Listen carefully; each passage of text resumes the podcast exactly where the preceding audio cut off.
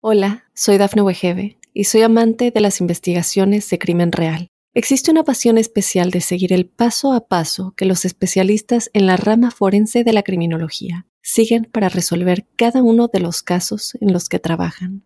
Si tú, como yo, eres una de las personas que encuentran fascinante escuchar este tipo de investigaciones, te invito a escuchar el podcast Trazos Criminales con la experta en perfilación criminal, Laura Quiñones Orquiza, en tu plataforma de audio favorita.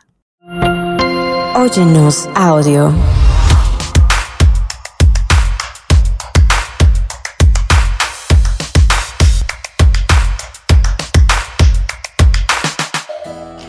Tenía solo 16 años cuando fue perseguido y tuvo que salir de México. Llegó a Estados Unidos solo con 100 dólares en su bolsillo. Y hoy Omar Hernández ha logrado construir un negocio millonario que emplea a más de 20 personas en el estado de Georgia. Acompáñeme a conocer su historia. Hola Omar. Hola. ¿Cómo estás? Mucho gusto. Gusto Bienvenido a Sueño Millonario. Gracias por estar en este programa y por compartir con todos nosotros la historia detrás de Omar Brothers. Gracias a ti. Bienvenido, vamos a ver lo que tenemos.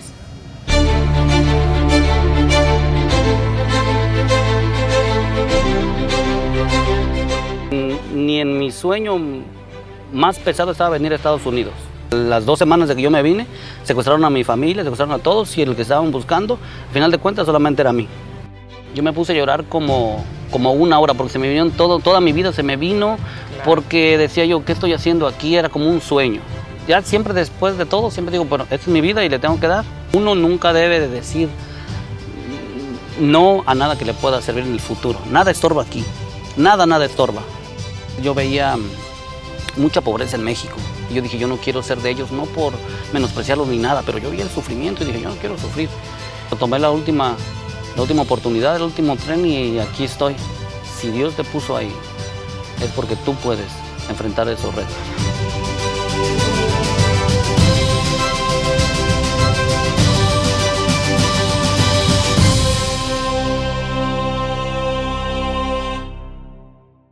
Omar, muchísimas gracias por recibirnos acá, por venir a este programa Sueño Millonario y abrirte para contarle tu historia a todos los espectadores que nos están viendo.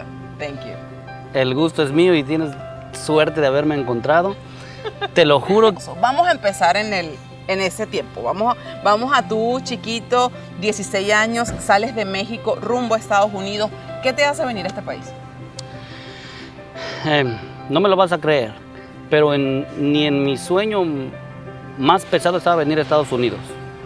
Porque en México eh, yo estaba en una familia que siempre han tenido negocios, entonces estábamos bien, pero precisamente por eso hubo un problema en el cual me andaban buscando a mí unos, eh, no sé si eran carteles, porque en aquel tiempo, en el 2000, no se manejaban los carteles o algo, unas personas. Entonces llegaron a mis oídos y me recomendaron salir del país. Entonces yo tuve que salir. Ah, de primero lo tomé como una broma, pero después hubo ciertas cosas que dije, no, sí es, sí es conmigo. Y obviamente no era la persona que yo estaba buscando, no era yo. Entonces eh, fue una decisión de, no sé, dos días y tuve que venir para Estados Unidos. Wow. Eh, a las dos semanas de que yo me vine, secuestraron a mi familia, secuestraron a todos y el que estaban buscando, al final de cuentas solamente era a mí. Entonces, eh, lo mejor que pude haber hecho realmente sí fue haberme salir.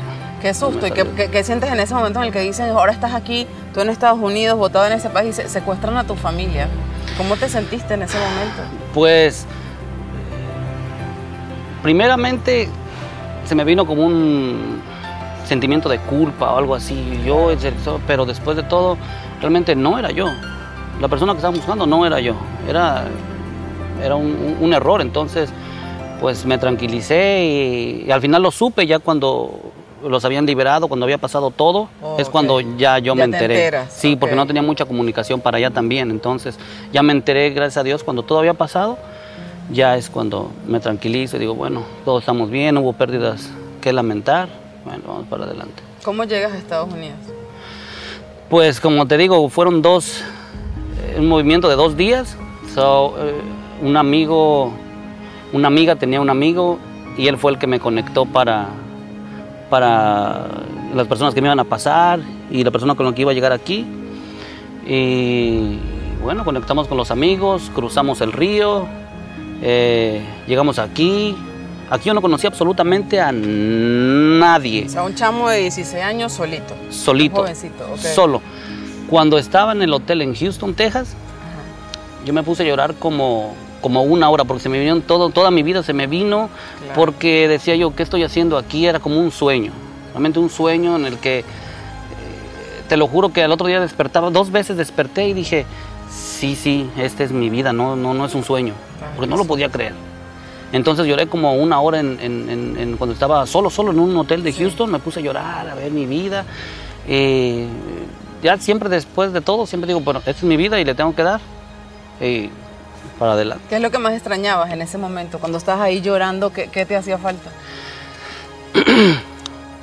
Tenía 17 años, estaba explorando la vida, eh, teníamos una buena posición, entonces en, ese, en esa época los amigos, las discos, también trabajaba, me gustaba demasiado el trabajo, la logística en, el- en la empresa de mi tío eh, y mis familiares, porque siempre estaba viajando cuando iba a trabajar a- al sur, iba a ver a mi mamá, a mis tíos, venía de regreso para acá, para el norte, y pues estaba ahí el tío con el que yo me crié, mi vida, mis amigos, entonces todo eso se me acabó de un solo, ya no había quien llamarle, con quien platicar, no había absolutamente nada, mi vida empezó de cero. Claro.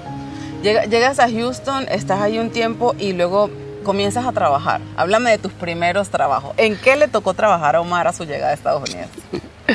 Bueno, en Houston, la persona que me trajo me tenía que llevar rápidamente hasta Atlanta, Georgia. Pero eran un poquito eh, coyotes. Entonces me pusieron a trabajar una semana ahí en el roofing Ajá. y en Texas hace un calor que yo estamos en el infierno. Entonces me pusieron a trabajar ahí una semana. Ya. Entonces fue, mi fue el primer trabajo que hice en los Estados Unidos, Ok.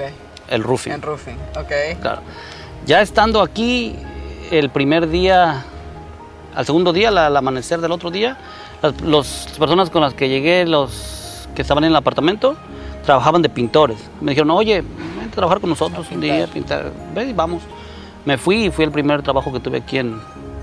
Estable aquí en Georgia. Eh, la primera vez que fui a trabajar, el primer trabajo oficial que tuve fue eh, limpiando pianos, moviendo pianos. Ok. La persona con la que yo trabajaba Ajá. se dedicaba a afinarlos, a restaurarlos y a moverlos cuando las personas se movían de casa. Ya.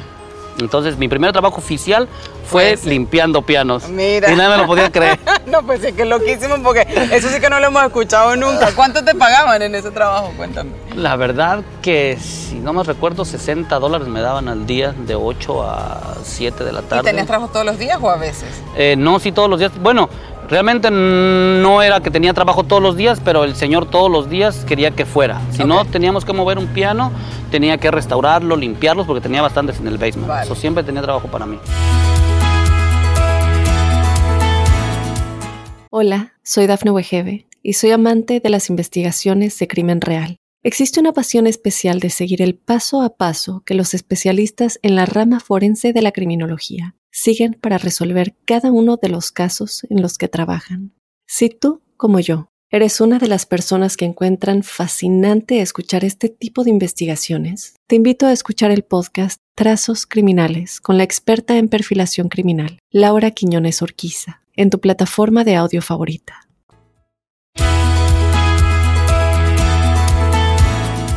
Entras luego a lo que es el área de la construcción, un área en la que muchísimos latinos, en la que muchísimos latinos se desenvuelven, donde empiezan a trabajar muchos hispanos, pero ese trabajo no te convenció mucho. Cuéntame esa historia. Este, eh, sí, la pintura. Había veces que estaba muy, muy movido los días en la pintura. A veces, eh, de hecho, en Lenox, la colonia de Lenox que está ahí, para la compañía con que trabajé, pintamos todas esas, esas casas que están en Lenox, enfrente del mall de Lenox. Ajá. Ahí en esa subdivisión, todas esas casas las pintamos con la compañía que trabajaba, señor Humberto Ramos. Eh, eran casas, no sé, tres, cuatro pisos. Y estaba bien porque mm, nos subíamos hasta arriba y nos colgábamos y todo, ahí estaba bien. Pero esas mismas grandes casas, cuando era por dentro, teníamos que ir a, a retocarlas. Entonces eran demasiadas casas grandes y ya tenían este, la alfombra. Estaban todas ya listas para vender. Entonces Claro. era, un aburrimiento para mí porque no estaba... Yo soy muy imperactivo. Ya. Entonces no era para mí. Claro, a ti te gusta estar en acción y en movimiento. En ese tiempo sí. Ok. Ahorita ya. Ya otra, ya otra cosa, ya nos Otra pasaron cosa. los años, ya otra historia. Sí, claro, no es lo mismo los tres mosqueteros que 20 años después. Totalmente. Cuéntame, ajá, empiezas en esos trabajos, no te convence, ¿cómo llegas a este mundo de árboles, de cortar árboles? Los sábados y los domingos descansaba en, la compañía de pintura. Con nosotros vivía un- una persona que se dedicaba a cortar árboles, trabajaba por una compañía de cortar árboles. Entonces él me decía, ¿sabes de qué? Yo tengo trabajo sábado y domingo, ¿quieres venir conmigo? Digo, sí, claro, vamos. Porque los primeros años que yo llegué, yo quería eh, juntar todo el dinero posible e invertir para lo que yo quería en México, pues ya más rápido. Se iba a hacer más rápido lo que quería en México. Ok. O sea, tú venías a hacer dinero para irte a México. Pues mm, ya cuando me supe aquí, dije, pues si Dios te dio limones, ponte a hacer limonada. Entonces, Claro. estoy aquí, voy a hacer el dinero y cuando haya condiciones para irme, que se haya calmado todo, que todo esté bien, pues me regreso a seguir con mis planes, pero pues ya con un puchoncito más, sin querer queriendo. Ok. Entonces me, me dediqué a hacer este, eh, a ahorrar el dinero, a ahorrar el Vale, dinero. Ok. Y me iba con él los sábados y domingos y me pagaba muy bien porque como tra- hacía trabajo por fuera, pues sí ganaba un poquito más de dinero y me decía, "Eh, trabajas muy bien y me ayudas bastante. Me daba 200 dólares al día Wow. en el año 2000, Wow, eso es bastante. bastante. ¿Y ahí qué te tocaba hacer? Te tocaba todo. O sea, estar el que jale el árbol, el que se encarama. ¿Te montaste en árboles altísimos? No, en ese tiempo con él no, él- porque él era el que se, era el que se trepaba. Oh. Entonces yo le ayudaba con los, a bajar las ramas, con los lazos, a recoger las ramas, a manejar el camión, a ir a tirar la basura. Ok. Eso era lo que él hacía, pero era, es bastante ayuda eso Claro. para él. Vale. ¿En qué año más o menos estamos hablando ahorita de eso? 2002. 2002. ¿Cuándo arrancas tu negocio? Eh, realmente no sé exactamente cuándo lo arranco. La primera, la primera licencia de negocios de Gwinnett County está registrada en el 2006 como Maren Brothers. Ok. Pero obviamente trabajé dos años anteriormente cuando trabajaba con la compañía haciendo unos trabajos por fuera. Mi amigo con el que trabajé antes me pasaba algunos trabajos y así empezamos, así empecé a trabajar eh, con Omar Brothers. Ok. eh, haciendo árboles y agarrando algunos contratos de pintura, algunos contratos de, de concreto, porque ya dije, ah, pues, sí, pues, sí, yo sí puedo. Hago lo que toque. Sí. vale. Me encanta, me encantó la historia del nombre. ¿Por qué se llama Omar and Brothers? Yo le pregunté, Omar, trabajas con todos tus hermanos, tus hermanos son socios en este negocio, ¿cómo funciona? Cuéntame por qué el nombre. bueno, una vez estaba con un americano y, y estábamos cortando un árbol y me dijo, oye, ¿y, y tú qué más haces? Porque me gusta cómo trabajas, ¿tú qué más haces? Y le digo, no, pues yo te puedo hacer el concreto, te puedo este, pintar la casa, eh, landscaping. Me dijo, ¿pero tú solo? Y le dije, no, no, no, ¿cómo crees? No, yo tengo mis hermanos. Yo tengo mis hermanos y uno hace landscaping, otro hace pintura, entonces ahí nos... Ah, ok, ok. Entonces de ahí yo mandé a hacer las tarjetas a nombre de Omar Brothers para que los americanos... Vi el, vi el pensamiento de los americanos, Claro. entonces dije, al ponerlo Omar Brothers, entonces van a pensar que Omar Brothers o un brother eh, hace esto y otro brother hace el otro. Entonces, pero me especialicé primero en roofing, pintura y árboles. Después de ahí los contratistas eh, empezaron como a no trabajar bien y solo me quedé con los árboles. Ok. Y desde ese 2006 más o menos entonces te dedicas a lo que es la, Sí, la tala de árboles. Del 2006 sí ya oficialmente la tala de árboles. Háblame un poquito de el crecimiento de la compañía. ¿Cuántos empleados tienes en este momento? En este momento son 22 empleados, son 22, em- am, 15, 16 en los grupos. Tres grupos, 16, 5 cada uno y un extra. Eh, tres vendedores, eh, dos secretarias y tres personas que están en el shop para lo que resulte, porque en el shop tenemos otro negocio también, igual que este de procesar más eh, árboles. Más árboles. ¿Cuál es el- uno de los negocios más grandes que has, que has logrado conseguir acá?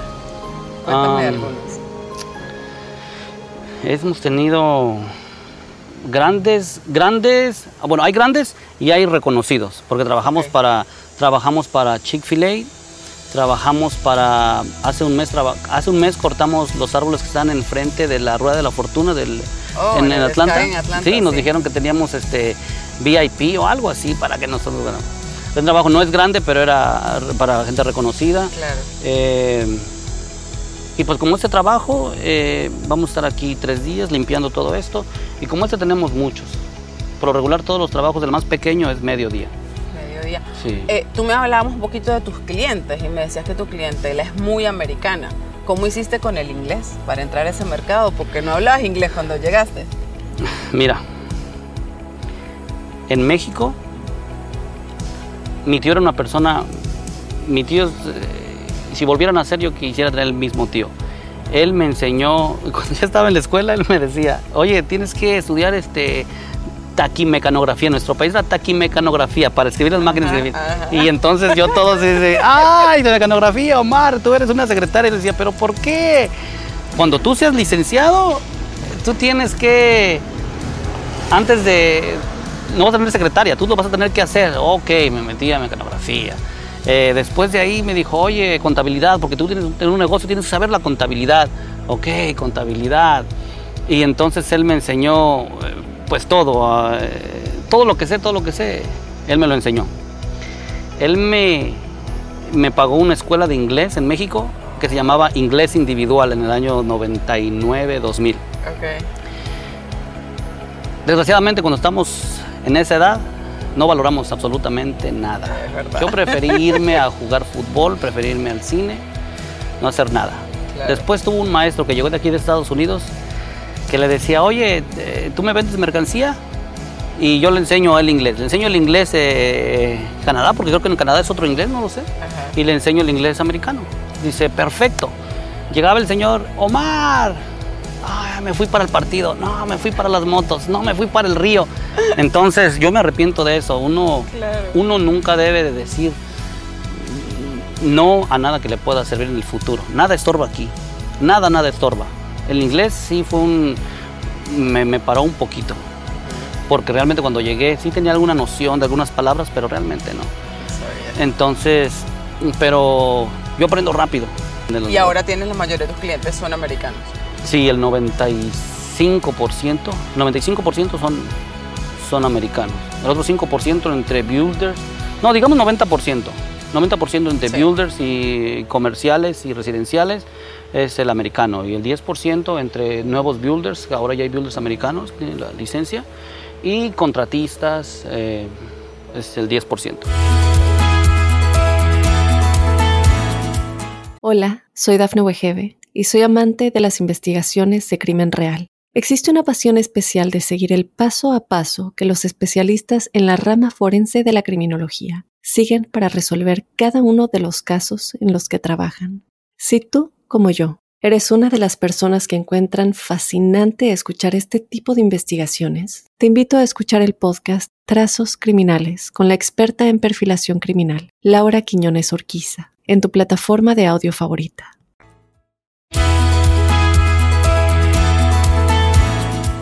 Cuéntame, cuéntame, hubo un momento en tu vida en el que decidiste volver a México y no estabas muy seguro si te quedabas aquí o te querías ir. Háblame un, poquito de eso. ¿Por qué te querías volver a México? Eh, en- bueno, yo estaba tramitando, estaba en proceso de arreglar los papeles aquí en Estados Unidos, entonces me tocó salir a México para terminar el proceso. Entonces en ese proceso hubo un problema eh, y no, no, no pudimos arreglar el- la situación, entonces me tocó regresarme y tuve muchos problemas, demasiados problemas para el cruce, incluso llegué a pensar que jamás iba a volver a Estados Unidos jamás iba a volver a Estados Unidos y me fui para México y estuve a punto de empezar un negocio, pero todos los días, todas las noches pensaba, pero ¿y si lo intento la última vez? A lo mejor no, pero ¿y si qué tal si pasó? ¿Y qué tal si no pasó? Entonces tomé la decisión de decir, lo tengo que hacer por última vez y ya, porque el tiempo se me está yendo. Ya tenías aquí tus cosas. Claro, sí, tenías eso fue en el negocio. 2007. Sí, ya tenía, ya, ya fue en el 2007 esto. Yo tenía ya algunas propiedades, tenía ya el negocio montado, eh, toda la, la maquinaria para hacer el negocio. Eh, pero pues si no estaba aquí no, no podía hacer nada, estaba muy pequeño para todavía hacer un Claro, set. claro. Entonces, pero tomé la última, la última oportunidad, el último tren y aquí estoy. ¿Qué viene next para ti? Eh, no puedo estar en todos los negocios por más que quiera. Entonces eh, me paré de los negocios, solamente tengo, solamente cerré todos, hice tres negocios y me voy a enfocar en esos tres negocios para hacerlos crecer lo más que se, que se pueda. Hablamos un poquito cuando estabas en México y venías camino a Estados Unidos o cuando estabas recién llegando acá, que tú decías, es que yo pobre no voy a ser. Yo dije, ¿y por qué me está preguntando mucho si todavía empezamos la entrevista? Porque yo pobre no voy a ser, cuéntame, porfa. Siempre soñaste con algo grande. Yo veía mucha pobreza en México. Y yo dije, yo no quiero ser de ellos, no por menospreciarlos ni nada, pero yo veía el sufrimiento y dije, yo no quiero sufrir. Y yo me veía ya más grande y miraba yo a mis hijos en ellos, cuando yo era un niño igual. Y yo no quiero que mis hijos sufran esto. No. Omar, mucha gente llega como tú. Llegamos inmigrantes, llegamos sin inglés, llegamos sin papeles, cruzamos la frontera, entramos a este país. Eh, y a veces vemos personas como tú que ya están en una posición, sabes, mucho más estable, con negocios, con empleados. Eh, ¿Qué le recomiendas tú a esos inmigrantes que están llegando o que a lo mejor todavía están como comenzando su proceso en este país y que tienen un sueño? primero, primero que todo, que sean honestos, honestos con ellos mismos, honestos con su familia, honestos con la empresa, compañía, persona que les va a dar trabajo. La honestidad ante todo. De ahí parte todo. No sé, por alguna razón, si tú eres honesto, la vida te va recompensando. Pero debes ser honesto honesto, agradecido y ser constante. Si tienes que ir a trabajar, tienes que ir a trabajar. No amanecí tomado, no amanecí eh, muchos pretextos. Eh, una de las razones que me llevó aquí es porque yo siempre fui constante y disciplinado. Jamás he faltado yo a mi trabajo, nunca he faltado a mi trabajo aquí, nunca he faltado. Y siempre soy agradecido. Eh, agradecido con mis clientes, agradecido con, las personas que trabajan conmigo y conmigo mismo soy honesto. Si hay un trabajo que se puede cobrar mucho, pero yo siento que no es, no es para cobrarlo así, no lo cobro así. No lo cobro así. Y eso me ha servido bastante, bastante. De hecho, tal vez el 30% de mis clientes que tengo, yo no hago los presupuestos. Solamente me mandan la work order para hacerlo y luego les mando el invoice, porque hemos creado una conexión de confianza. Ellos a mí ya no me dicen, les digo, oye, a menos que sea un trabajo grande y sea un poco confuso porque el árbol es grande o es pequeño, les digo, es esto, hazlo, no hay problema. Entonces, eh, constancia, honestidad ante todo y ser agradecido ser agradecido con la persona que te da trabajo, porque esa misma persona, si tú eres agradecido, esa misma persona te puede ayudar. Aquí hay muchos, muchos que han trabajado conmigo, que tienen sus compañías de árboles, muchos que han trabajado conmigo y aún me hablan para decirme, oye, préstame eh, un camión grande, recomiéndame algo, sí, no hay problema. Hay otras personas que han trabajado conmigo que no nos hablamos, no, no, no los quiero en mi círculo. Hay dos, tres que ellos saben que conmigo no cuentan para, para nada. Los saludo, ¿cómo estás? Pero ellos saben que no están conmigo. Claro. Sí. Entonces, la honestidad ante todo. Quiero llevarte otra vez a ese momento en el que estabas en ese cuarto en Houston, chavito de 16 años, llorando esa noche y que te veas el hombre que, en el que te has convertido hoy en día. Si tú tuvieras hoy que decirle algo a ese muchacho que estaba ahí llorando en un cuarto en Houston, ¿qué le dirías? Le diría que la vida es impredecible que la vida es, a veces no es justa, a veces te pone donde te tiene que poner, pero donde te ponga es donde tienes que estar. Si Dios te puso ahí, es porque tú puedes enfrentar esos retos. Y la prueba es de que yo estoy aquí. Entonces para todos aquellos que en algún momento sí se sintieron como yo, no tanto presionados al venirse, pero sí con un plan de que me tengo que ir, que al final de cuentas es dejar todo en, los países de uno. Eh, que seamos fuertes y seamos constantes en nuestro trabajo y dejar de pensar por un momento siéndonos víctimas. Estamos aquí y el hecho de sentirnos víctimas no nos, no nos ayuda nada. Tenemos que olvidarnos de todo y pensar en lo, a lo que venimos a hacer para hacerlo bien Si nuestro propósito fue venir por un poco de tiempo para hacer dinero, concentrándonos en lo que estamos haciendo, es como lo vamos a lograr más fácil. Entonces, eh, Dios te pone donde te tiene que poner porque tú tienes la fuerza para salir adelante de donde te puso. ¿Hay algo que hubieses hecho diferente al llegar a este país? ¿Tuvieras la oportunidad de volver a arrancar? ¿Hay algo que hubieras hecho distinto? Eh, tal, sí, claro. Eh, hubo una oportunidad en la que yo tuve de aplicar para, para un para un estatus migratorio y por alguna razón de joven no lo quise hacer. Entonces creo que ese fue uno de mis, de mis errores, el no haber estado, haber aprovechado esa oportunidad que me daba la vida.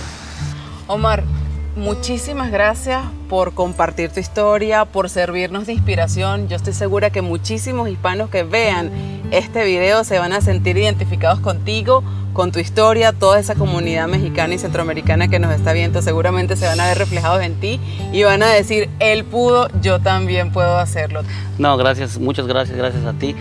Nunca había hecho eso y créeme que me sentí relajado, tranquilo, no sé si por, la, por lo que vamos a transmitir. Ojalá y le sirva a muchos, pero con uno que realmente le sirva y siga, no mi ejemplo, pero el ejemplo de, de muchos que vamos a estar en el, en el programa, pues es más que suficiente. Amigos, gracias por acompañarnos en este episodio de Sueño Millonario. Nosotros nos vemos muy pronto con otra historia inspiradora aquí en este mismo espacio. No se lo pierdan.